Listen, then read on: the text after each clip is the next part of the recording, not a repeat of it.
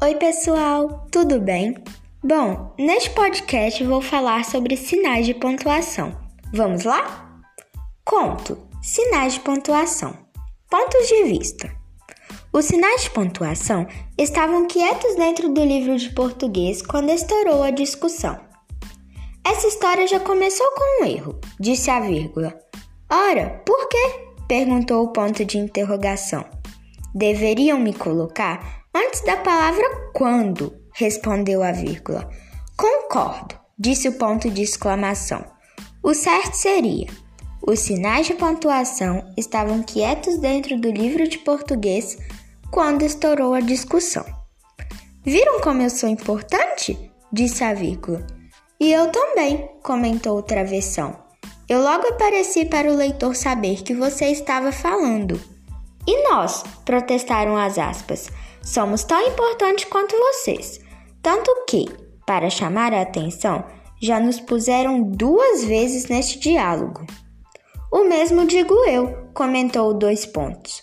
Apareço sempre antes das aspas e do travessão.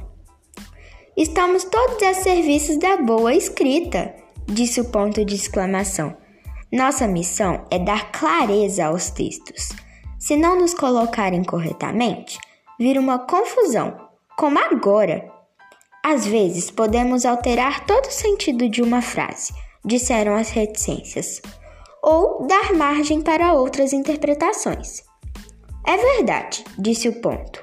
Uma pontuação errada muda tudo. Se eu aparecer depois da frase a guerra começou, disse o ponto de interrogação.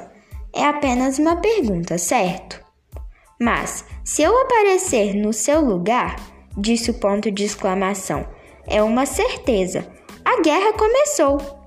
Olha nós aí de novo, disseram as aspas. Pois eu estou presente desde o comecinho, disse o travessão.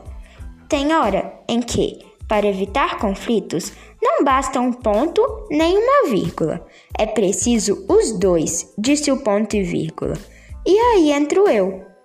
O melhor mesmo é nos chamarem para trazer paz, disse a vírgula. Então, que nos usem direito, disse o ponto final, e pôs fim à discussão.